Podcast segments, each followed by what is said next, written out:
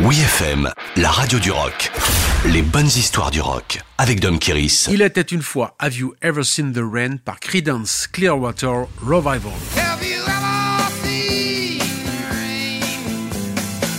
De l'extérieur, tout semblait couler comme de l'eau de source pour Creedence Clearwater Revival.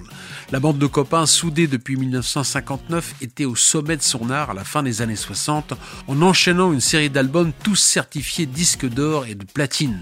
Leurs compositions aux racines profondément ancrées dans la tradition country, blues et folk enchantaient le grand public tout en rayonnant sur toute la scène rock. Seulement, un malaise couvait au sein même du groupe contre le leader John Fogerty. Lui qui écrivait tube sur tube et les chantait de sa voix rocailleuse, s'attendait sans doute à savourer le succès, mais les membres du groupe ont revendiqué leur part du gâteau.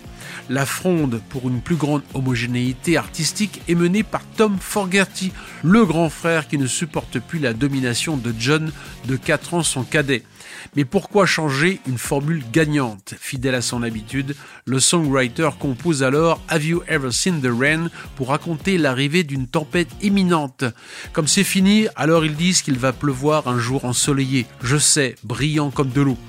Pour beaucoup, cette chanson est prise comme une métaphore de la guerre du Vietnam et connaît un succès énorme en 1972 sur l'album Pendulum. Malgré l'ouverture aux compositions des autres musiciens, Tom quitte le groupe. Le dernier album Mardi Gras fait un flop et sonne le glas de Credence.